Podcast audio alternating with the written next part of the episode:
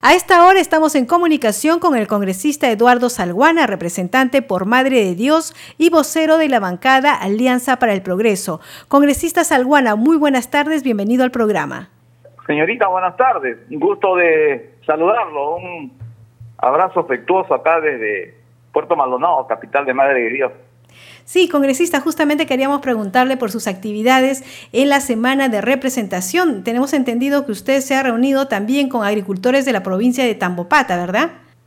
Sí, efectivamente. El fin de semana hemos tenido la visita del presidente de, del directorio de E-Salud, el químico Mario Carguapoma, con quien hemos hecho un recorrido por el establecimiento de salud y se ha trabajado la proyección de eh, para implementar de, de, equipos especialistas al hospital de Puerto Maldonado y además de ello ver la posibilidad de construir uno nuevo porque el actual ya tiene más de 20 años y prácticamente ha quedado pues colapsado frente a la a la demanda cada vez más creciente en Madrid Dios de servicios médicos.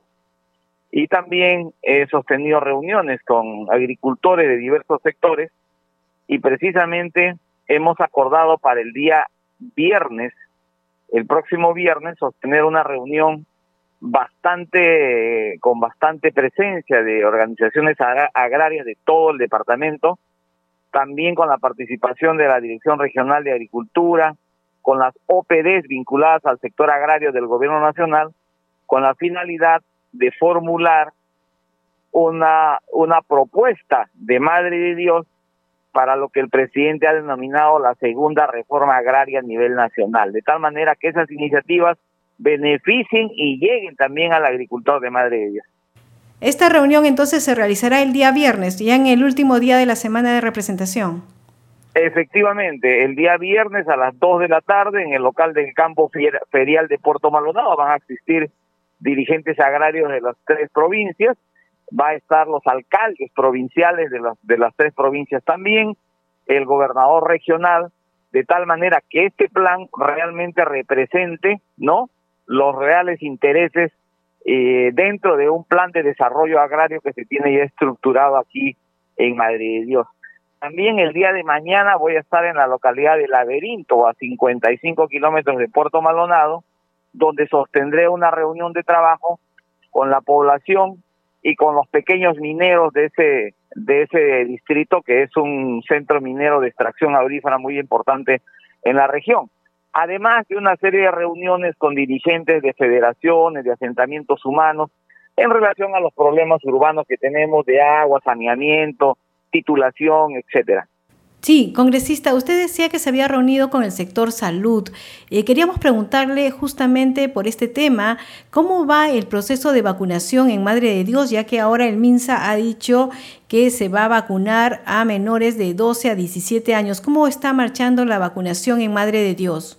Bueno, en cuanto a la vacunación, el rango de edad que tengo entendido están vacunando es ya a partir de los 18 años. Eh, eso es lo que han empezado esta semana aquí en los vacunatorios en la ciudad de Puerto Maldonado, donde se ha establecido un vacunatorio bastante amplio con, buena participación de, de enfermeras, del personal médico en la propia plaza de armas de Puerto Maldonado, donde la población bastante joven está asistiendo masivamente, ¿no? Lo cual me, me alegra mucho porque significa que ya nuestra ciudadanía poco a poco estará pues protegida frente a este a este a este mal. ¿Y cómo va el tema de la infraestructura hospitalaria? Usted decía que también había visto este tema. Sí, efectivamente, el tema de la infraestructura hospitalaria y en general el sistema de salud, la atención en este servicio tan importante es muy deficitario en Madre de Dios, ¿no? Eh, tenemos un proyecto de hospital de Santa Rosa en Puerto Maldonado y tenemos otro proyecto grande para el Hospital Fray Martín de Iberia, que están hace años en realidad ya con sus expedientes técnicos concluidos y no hay la decisión, digamos, por parte del gobierno de dar el financiamiento. Y ahora con la visita del presidente de salud, quien ha mostrado una, un enorme interés en, en respaldar a Madre de Dios en estos temas, se ha eh, acordado con las con los dirigentes de con los con las autoridades de Madre de Dios eh, facilitar un terreno no menor de, 3 a 5 hectáreas para que esa salud pueda construir ahí una nueva infraestructura, ¿no? También los centros poblados como Mazuco, eh, Laberinto, Guaypetue, El Triunfo, todos ellos tienen sus expedientes técnicos y necesitamos únicamente el financiamiento, lo cual obviamente gestionaremos en la capital de la República ante el Ministerio de Salud y obviamente ante la Comisión de Presupuestos del Congreso.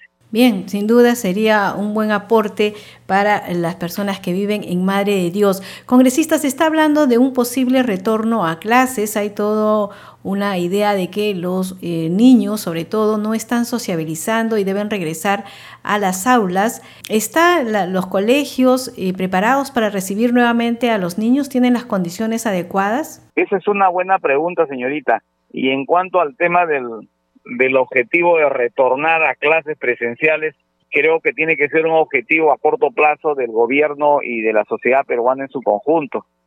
Ya es sabido de que el, el déficit de aprendizaje en cuanto a la educación virtual, hay mucha diferencia entre la entre la, la virtual y la presencia física directa, ¿no? Además de ello, la carencia de sistema de telecomunicaciones en el país es muy deficitario, ¿no?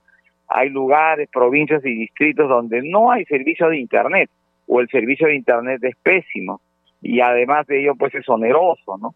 Entonces creo que estamos teniendo años muy malos para la educación de nuestros niños y jóvenes, ¿no? Así que hay que hacer un enorme esfuerzo para ello y destinarse recursos para poner las, en las condiciones de, de, de educación razonables, la infraestructura educativa, ¿no? Los colegios, las escuelas, los servicios higiénicos, y todo lo que tiene que ver directamente con educación presencial, ¿no? Creo que es una es un gran reto y fíjese usted, en esos temas deberíamos abocarnos, ¿no? A esos temas deberíamos estar dirigiéndole todos nuestros esfuerzos y no estar eh, seguir en estos debates a veces insulsos, ¿no? De vacancias, de censuras, de, de cuestiones de confianza, que en realidad lo único que hacen es generar más desconfianza de la propia colectividad eh, en relación a sus políticos, ¿no?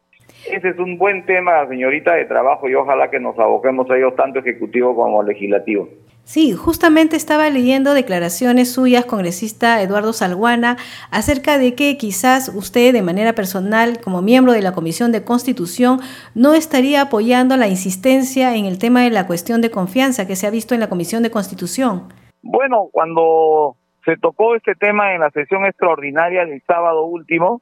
Eh, nosotros señalamos de manera personal de que consideramos que una votación apresurada de este tema iba a generar de todas maneras reacciones negativas por parte del Ejecutivo, que había señalado, eh, había enviado, había devuelto a la autógrafa observando la proyecto, el proyecto de ley entre sus atribuciones, ¿no? Y eso es lo que ha sucedido. Y ahora obviamente se, se, tiene un clima de, de, malestar, nuevamente una sensación de confrontación, eh, proyectos de ley vinculados al tema de la de la incapacidad moral con la con la cuestión de confianza, la disolución del Congreso.